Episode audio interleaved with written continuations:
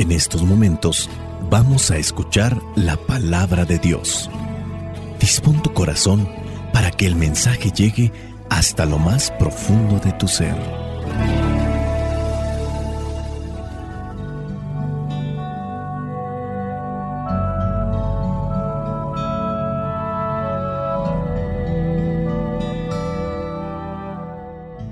El Evangelio que la iglesia nos presenta para el día de hoy corresponde a Mateo capítulo 6 versículos del 7 al 15. Dice así, y al orar, no repitan ustedes palabras inútiles como hacen los paganos que se imaginan que cuanto más hablen, más caso les hará Dios. No sean como ellos, porque su Padre ya sabe lo que ustedes necesitan antes que se lo pidan. Ustedes deben orar así. Padre nuestro, que estás en el cielo, santificado sea tu nombre, venga tu reino, hágase tu voluntad en la tierra, así como se hace en el cielo. Danos hoy el pan que necesitamos, perdónanos el mal que hemos hecho, así como nosotros Hemos perdonado a los que nos han hecho mal. No nos expongas a la tentación, sino líbranos del maligno. Porque si ustedes perdonan a otros el mal que les han hecho, su Padre, que está en el cielo, los perdonará también a ustedes. Pero si no perdonan a otros, tampoco su Padre les perdonará a ustedes sus pecados. Palabra de Dios. Te alabamos, Señor. Señor Jesucristo, nuestro divino Salvador. Gracias te damos por tu infinito amor. Te escuchamos en la palabra te recibimos y adoramos en la Eucaristía. Te servimos en los hermanos.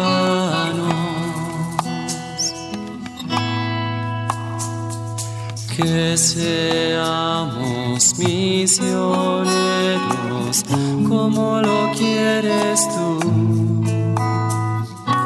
enseñando hombres el fuego de tu amor.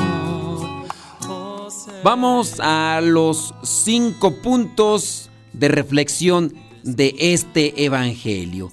El primero, la oración no se trata de palabrería. En este pasaje nuestro Señor Jesucristo nos enseña que la oración no es solamente decir palabras y palabras y más palabras, como si tratáramos de impresionar a Dios con nuestra palabrería. La oración debe ser una conversación sincera, humilde, con nuestro Padre Celestial, donde llegamos a expresarle nuestras necesidades, que Él las conoce, nuestros anhelos, que Él los conoce, de una forma transparente y sincera, con un corazón abierto.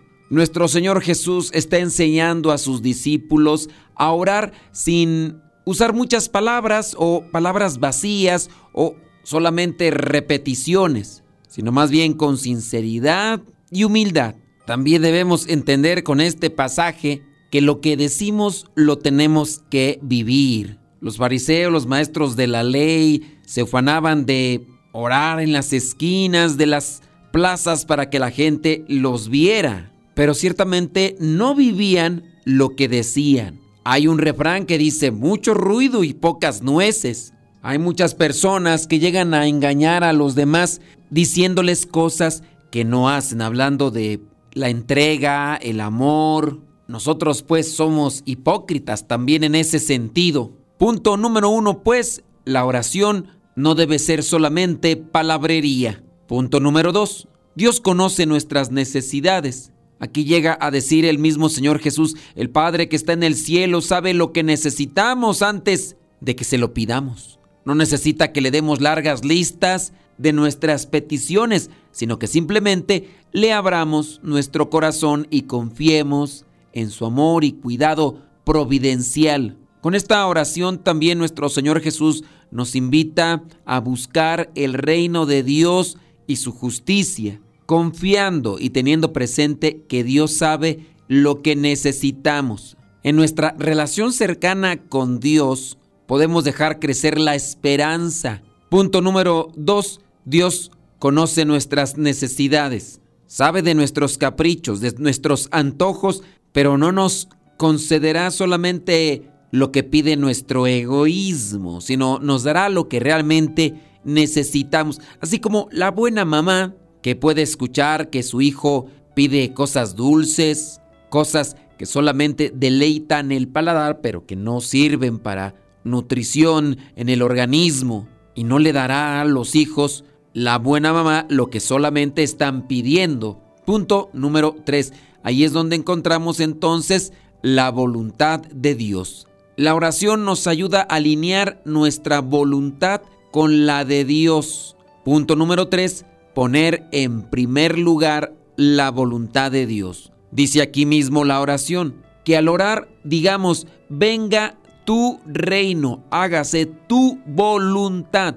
Aquí reconocemos que su plan, su misión, su proyecto es perfecto en nosotros y que su deseo es lo mejor para nuestras vidas. Esta oración es una guía para comunicarnos con Dios, abordando diferentes aspectos de nuestra relación con Él, como su santificación, su voluntad, nuestras necesidades diarias y el perdón. Nos enseña pues a centrarnos en las preocupaciones espirituales y a confiar en Dios como nuestro mejor proveedor y sobre todo protector.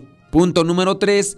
Poner en primer lugar la voluntad de Dios. Y en la medida que hagamos eso, vamos a dejar de ser egoístas. Vamos a desinflar nuestro orgullo o a desinflar nuestro egoísmo, porque eso sí puede ser que constantemente lo estemos inflando. Y eso es perjudicial para encontrarnos con la felicidad, nada más que no lo vemos. En muchos de los casos nos damos cuenta hasta que todo está derrumbado. Punto número 4 la importancia del perdón. Aquí Jesús nos enseña que el perdón es esencial para tener una relación sana con Dios y con los demás. Si no perdonamos, y hay que saber qué es el perdón, no sabremos qué es la paz y en su caso la felicidad. Si no perdonamos a los que nos han ofendido, tampoco podemos esperar que Dios nos perdone nuestras faltas. Hace falta discernimiento sobre el tema del perdón porque muchas veces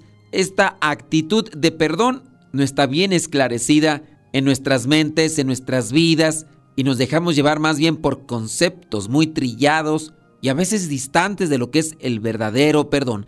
Aquí, en esta oración, el Señor Jesús destaca la importancia del perdón. Cuando decimos la oración, dice, perdónanos el mal que hemos hecho, así como nosotros hemos perdonado a los que nos han hecho mal. Perdonar es encontrar la paz del corazón. Perdonar es desear el bien a los demás, aun cuando nos han lastimado, ofendido, pisoteado, denigrado, humillado, destrozado. Perdonar es desconectarnos de esa relación de odio, de enojo que podemos tener hacia otra persona. El enojo, el odio, el rencor no nos permite ser libres. Cada situación tendrá que trabajarse en lo particular para saber perdonar, pero sí, en la medida que tengamos una relación con Dios, podemos alcanzar ese perdón. Y a su vez, la felicidad. Punto número 5. La confianza en la providencia de Dios. Podemos orar con confianza por nuestras necesidades básicas como el pan de cada día, sabiendo que Dios es un Padre amoroso que quiere cuidar de sus hijos. Nuestro Señor Jesucristo nos enseña pues a orar por nuestras necesidades diarias, reconociendo nuestra dependencia continua de Dios como nuestro gran proveedor.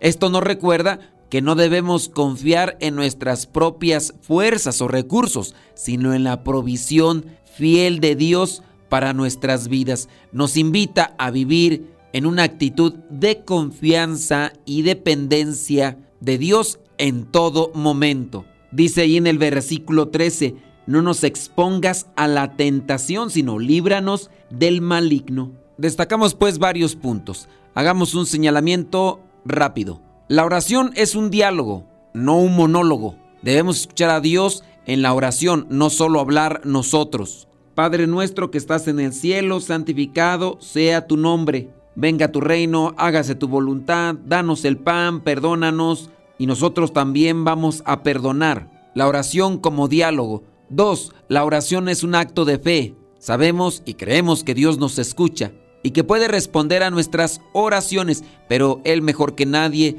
sabe de nuestras necesidades. A nosotros nos corresponde vivir conforme a su proyecto de amor, porque no podemos estar viviendo distantes de lo que Él quiere y pedirle lo que necesitamos. Vivo de espalda a Dios, pero queriendo que Él me asista en mis necesidades y fragilidades. Siguiente punto, la oración nos transforma. Cuando oramos, nos acercamos a Dios y nos convertimos en personas más compasivas, pacientes y amorosas, que ese es uno de los frutos de la verdadera oración. Puede ser que estemos siempre orando o diciendo pura palabrería, pero al mismo tiempo nos hace falta la compasión, la paciencia, la bondad, la caridad.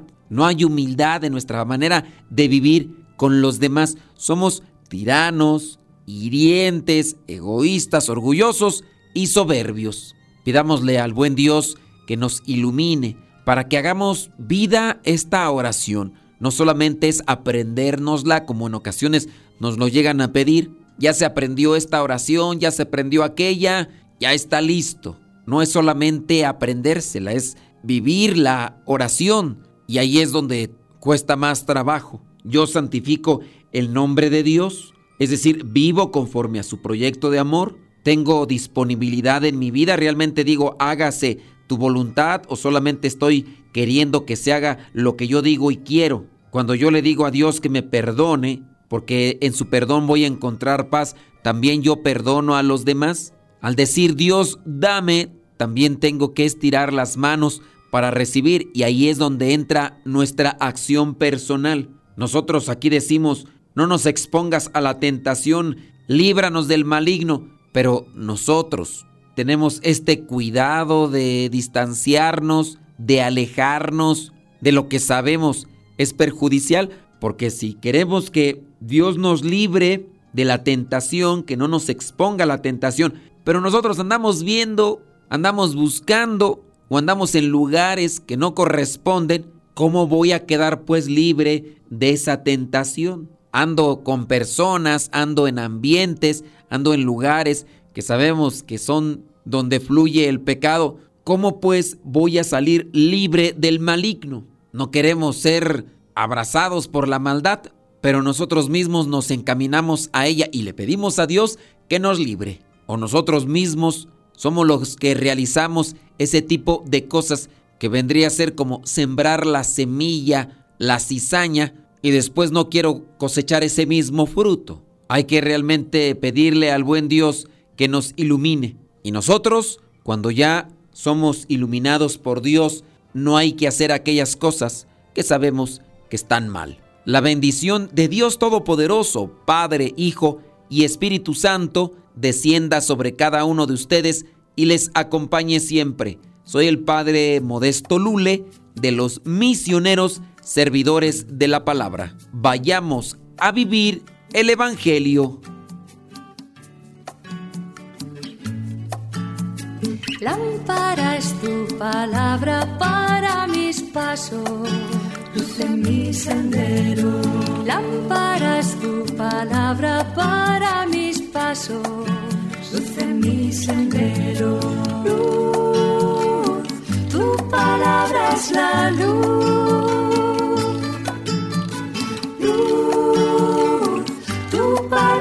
Es la luz.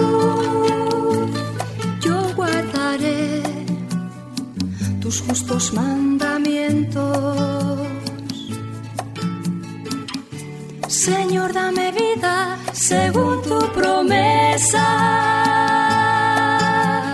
Lámpara es tu palabra para mis pasos, en mi sendero. Lámpara es tu palabra para mis pasos, luz en mi sendero. luz, tu palabra es la luz, luz, tu palabra es la luz. Mi vida, Señor, está siempre en peligro. Señor, sal al camino e invítanos de nuevo a trabajar en tu viña. Señor, sal al camino e invítanos de nuevo a trabajar en tu viña.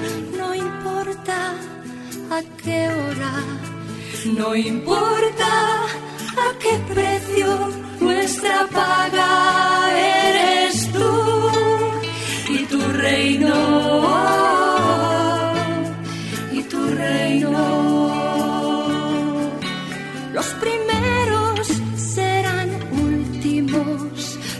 últimos serán primeros Señor sal al camino e invítanos de nuevo a trabajar en tu viña Señor sal al camino e invítanos de nuevo a trabajar en tu viña. No importa a qué hora, no importa